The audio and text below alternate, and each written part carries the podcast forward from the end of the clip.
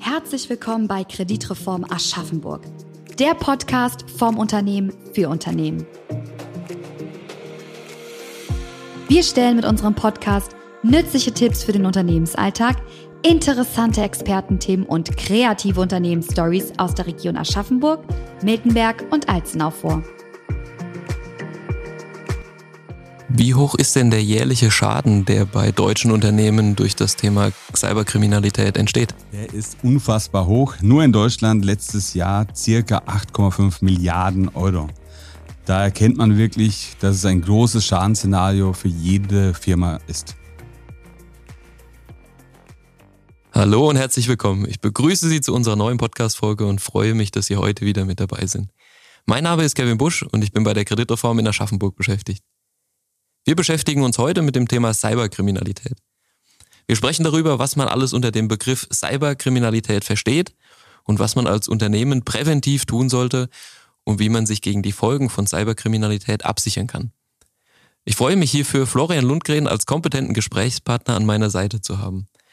Herr Lundgren ist seit 14 Jahren bei der Allianz beschäftigt. Sieben Jahre lang war er für gewerbliche Sachversicherungen zuständig und ist seit 1. Januar 2023 der Inhaber der Allianzversicherungsagentur Scheuermeier in Aschaffenburg. Herzlich willkommen, Herr Lundgren.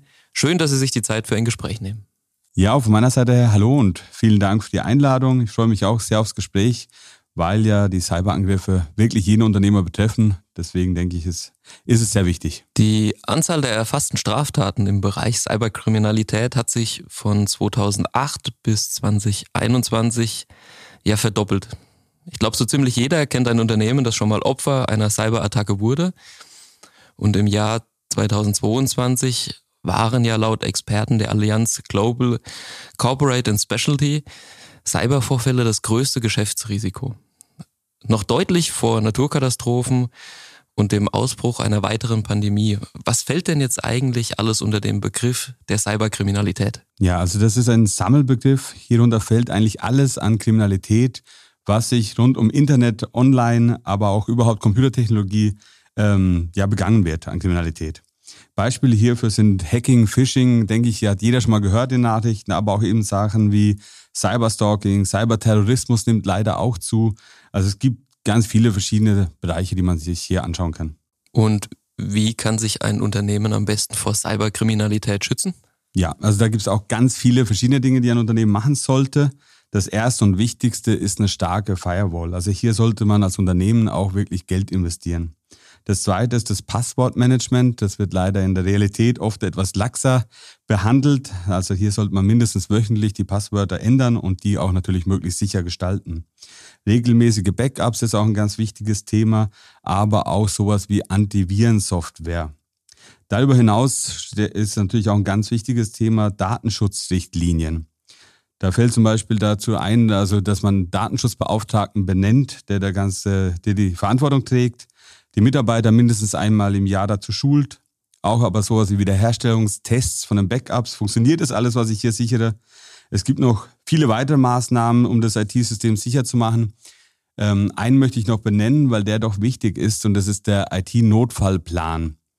Da geht es eben darum, dass man weiß, was zu tun ist, wenn was passiert und natürlich auch, dass jeder Mitarbeiter diesen Plan auch kennt und berücksichtigt. Wie hoch ist denn der jährliche Schaden, der bei deutschen Unternehmen durch das Thema Cyberkriminalität entsteht? Der ist unfassbar hoch. Nur in Deutschland letztes Jahr circa 8,5 Milliarden Euro. Da erkennt man wirklich, dass es ein großes Schadensszenario für jede Firma ist. Können sich Unternehmen mit einer Versicherung gegen die Folgen daraus absichern? Ja, zum Glück können die Unternehmen das machen mit der sogenannten Cyberversicherung.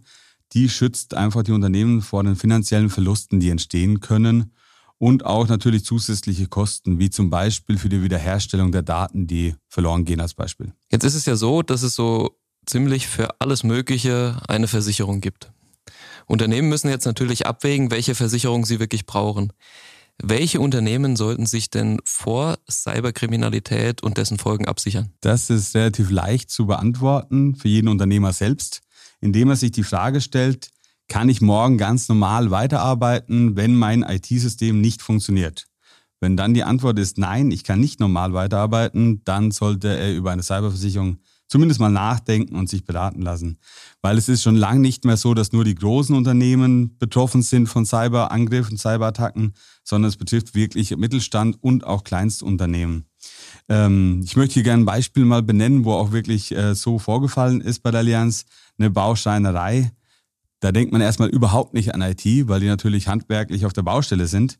Aber auch bei hier größeren Handwerksbetrieben ist es so, dass die ihre ganzen Kundendaten abgespeichert haben. Das heißt, die Handwerker beladen ihren, ähm, ihren LKW, je nachdem, was in ihrem System steht. Das ist wie auf dem Handy quasi, wo die hin müssen, was dort gemacht werden muss, was für Werkzeug benötigt wird, was für Materialien. Und wenn das alles nicht funktioniert, wissen sie nicht mal mehr, wo sie hinfahren sollen am nächsten Tag. Da sieht man eben, dass auch Branchen betroffen sind, an die man vielleicht nicht als erstes denkt. Trotzdem gilt immer, je abhängiger ich vom IT-System bin und umso sensibler die Daten sind, da als Beispiel Rechtsanwalt oder Arzt, je wichtiger, also desto wichtiger ist ein ordentlicher Versicherungsschutz. Welche Versicherungsunternehmen gibt es denn so auf dem Markt, die solche Cyberversicherungen anbieten? Letztendlich unzählige, ja. Ähm, die großen natürlich alle bieten die Cyberversicherung an, also von Allianz über AXA, Zürich, R&V. Ähm, aber es gibt auch so Branchenversicherer, ähm, wo wirklich nur das machen, so wie die Hiscox oder Marsh. Ähm, ja, also gibt es sehr viele. Gibt es da unter den ganzen einen Marktführer? Ja, also weltweit ist es die AIG und ähm, nur in Deutschland betrachtet ist es die Allianz. Wenn der Betrieb dann mal stillsteht, dann wird es ja richtig teuer, relativ schnell. Was deckt denn so eine Versicherung tatsächlich alles ab? Genau, die Cyberversicherung ist so aufgebaut, dass sie äh, verschiedene Bausteine hat. Und hier lohnt es sich wirklich als Kunde genau hinzuschauen, was das Angebot, das ich bekomme, auch abdeckt. Typische Bausteine sind zum Beispiel Betriebsunterbrechungen, also das steht still nach einem Cyberangriff. Aber auch wichtig sowas wie Fehlbedienung. Also die eigenen Mitarbeiter ist leider häufig, dass da was entsteht. Ich nehme privaten USB-Stick mit und tue den Computer rein. Das ist natürlich nicht erlaubt und das wäre klassische Fehlbedienung aber auch Erpressung. Das heißt, sie legen das System still und wollen dann Bitcoins überwiesen bekommen. Bis hin über Telefonmehrkosten, forensische Dienstleistungen, Systemverbesserung nach einem Schadensfall und vieles weitere. Das sind ja jetzt doch einige Bausteine. Gibt es denn gewisse Stolpersteine, auf die man bei der Auswahl unbedingt achten sollte? Ähm, ja, also der erste und wichtigste Punkt ist der Selbstbehalt, also der Bereich Selbstbehalt. Da gibt es verschiedene Varianten. Es gibt die ganz klare Euro-Selbstbehaltlösung, das heißt wie beim Auto auch, ich vereinbare beim Schadensfall die ersten 1000 Euro als Beispiel, zahle ich selbst, danach kommt der Versicherer für den Rest auf. Es gibt leider aber auch versteckte ähm, äh, Selbstbehalte. Das ist als Beispiel die Wartefrist bei einer Betriebsunterbrechung. Das heißt, hier werden zwei oder drei Tage Wartefrist als Selbstbehalt irgendwo im Kleingedruckten hinterlegt. Und jetzt kommt die Betriebsunterbrechung, der Kunde ist wieder hergestellt nach zwei Tagen, aber ich habe zwei Tage Selbstbehalt, das heißt, ich kriege trotzdem keine Leistung. Und meistens ist die Betriebsunterbrechung ein bis, also ein Tag bis eine Woche. Von daher, da sollte man einfach aufpassen. Aber auch so Themen wie externe Dienstleister sind die mitversichert. Das heißt, wenn ich aber quasi nicht selbst mein Unternehmen IT-technisch betreue, sondern hier einen Dienstleister habe, den sollte ich immer mitversichern selbst, weil keiner weiß, ob sein IT-Unternehmen eine Versicherung hat, hat er die Beiträge gezahlt und so weiter. Was auch ein ganz wichtiger Punkt ist, ist das ganze Thema Online-Wirtschaftskriminalität. Also hier geht es nicht um Hackerangriffe, sondern um Betrugsszenarien. Da sind so die Begriffe Fake President, Fake Customer.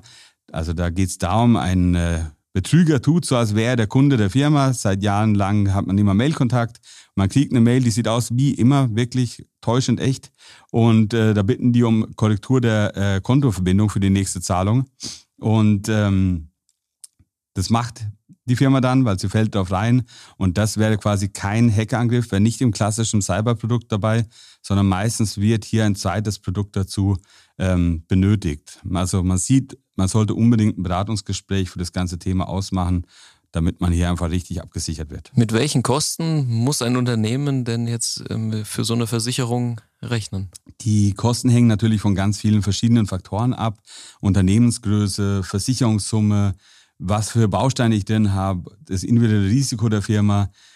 Aber man kann sagen, es geht los ab 300 Euro im Jahr. Die Bedingungen in den Unternehmen sind grundsätzlich ja schon relativ verschieden.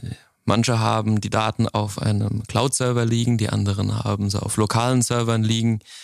Bin ich mit cloud-basierten Services auf der sicheren Seite? Also haftet da der Cloud-Anbieter, wenn mal so ein Schaden passiert? Ja, leider nicht. Also ähm, es ist mittlerweile so, dass die Backups, egal nun ob über die Cloud oder über lokale Server, nur noch bedingt was bringen leider. Weil die Hacker haben das natürlich auch bemerkt, dass alles sich hier abgesichert haben und benutzen jetzt mittlerweile, zumindest die Besseren, einen ganz einfachen Trick. Das ist der sogenannte schlafende Trojaner. Der wird aufgespielt über eine Mail als Beispiel und äh, ruht dann sechs Monate oder ein Jahr, wie auch immer, und wacht dann auf und ist natürlich in der Zwischenzeit überall mit abgespeichert worden. Das heißt, alle Backups, die ich habe, egal wo sie liegen, sind äh, hinfällig. Und wie die Frage wegen der Haftung, hier haftet der Cloud-Anbieter zu 99 Prozent nicht, weil der würde nur haften, wenn er verantwortlich wäre, dass das Virus eingedrungen ist. Und das wird ja meistens über die Firma eingespielt und nicht über den Cloud-Anbieter. Unabhängig davon, wo die Daten abgelegt sind, sind die meisten Unternehmen ja relativ unterschiedlich im Bereich IT aufgestellt. Kann jedes Unternehmen einfach so eine Cyberversicherung abschließen oder gibt es da, wie man es vielleicht von Krankenversicherungen her kennt, im übertragenen Sinne Gesundheitsfragen? Ja, die gibt es in der Tat ziemlich identisch sogar, weil auch hier muss der Versicherer natürlich das Risiko korrekt einschätzen können.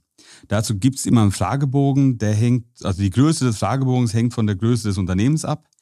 Bei den großen Unternehmen ist es ein richtiges Excel-Tool, das befüllt werden muss, ähm, beziehungsweise bearbeitet werden muss. Dazu ist auch immer der IT-Fachmann notwendig. Also der normale Geschäftsführer kann hier einfach die Fragen nicht beantworten, weil die sehr tiefgehend sind.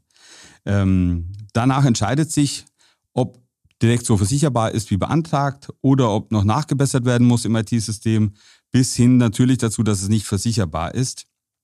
Ähm, es kann auch sein, dass ein Risikozuschlag verlangt wird.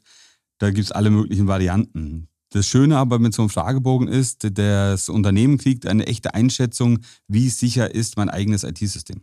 Ich könnte mir vorstellen, dass sowas vor allem kleinere Betriebe wie den äh, vorher erwähnten Schreinereibetrieb doch eher abschreckt. Weil meistens gibt es ja dann keinen IT-Verantwortlichen. Also da brauchen die kleinen Unternehmen keine Bedenken zu haben, weil, wie schon gesagt, bei den Kleinen ist es so, dass die Fragebögen wesentlich abgespeckter sind zum einen und die Anforderungen, was man an IT-Sicherheit vorrätig halten muss, deutlich, deutlich niedriger gehalten sind.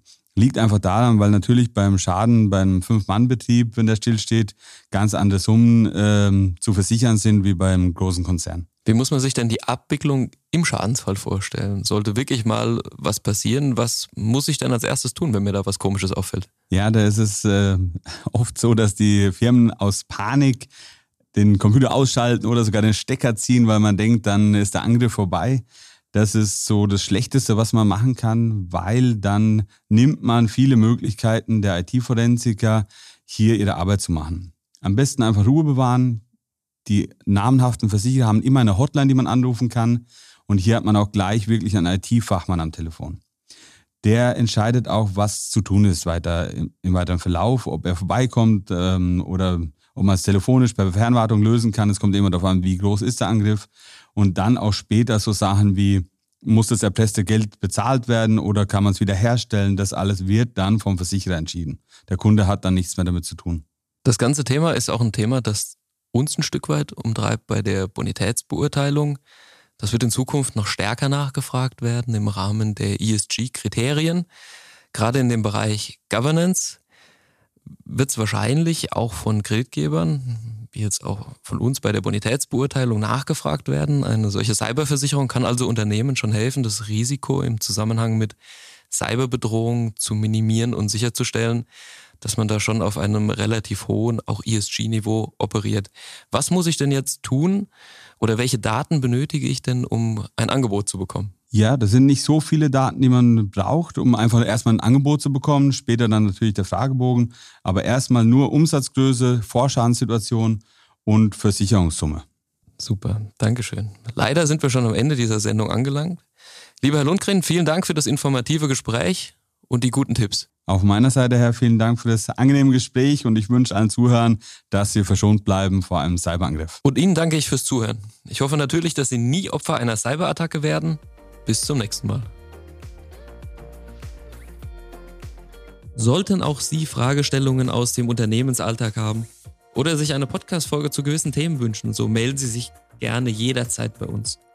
Teilen Sie uns gerne die Fragen mit oder lassen Sie uns einen Kommentar da. Wir freuen uns über Ihre Bewertungen und wenn Sie uns auf unserem LinkedIn-Profil folgen.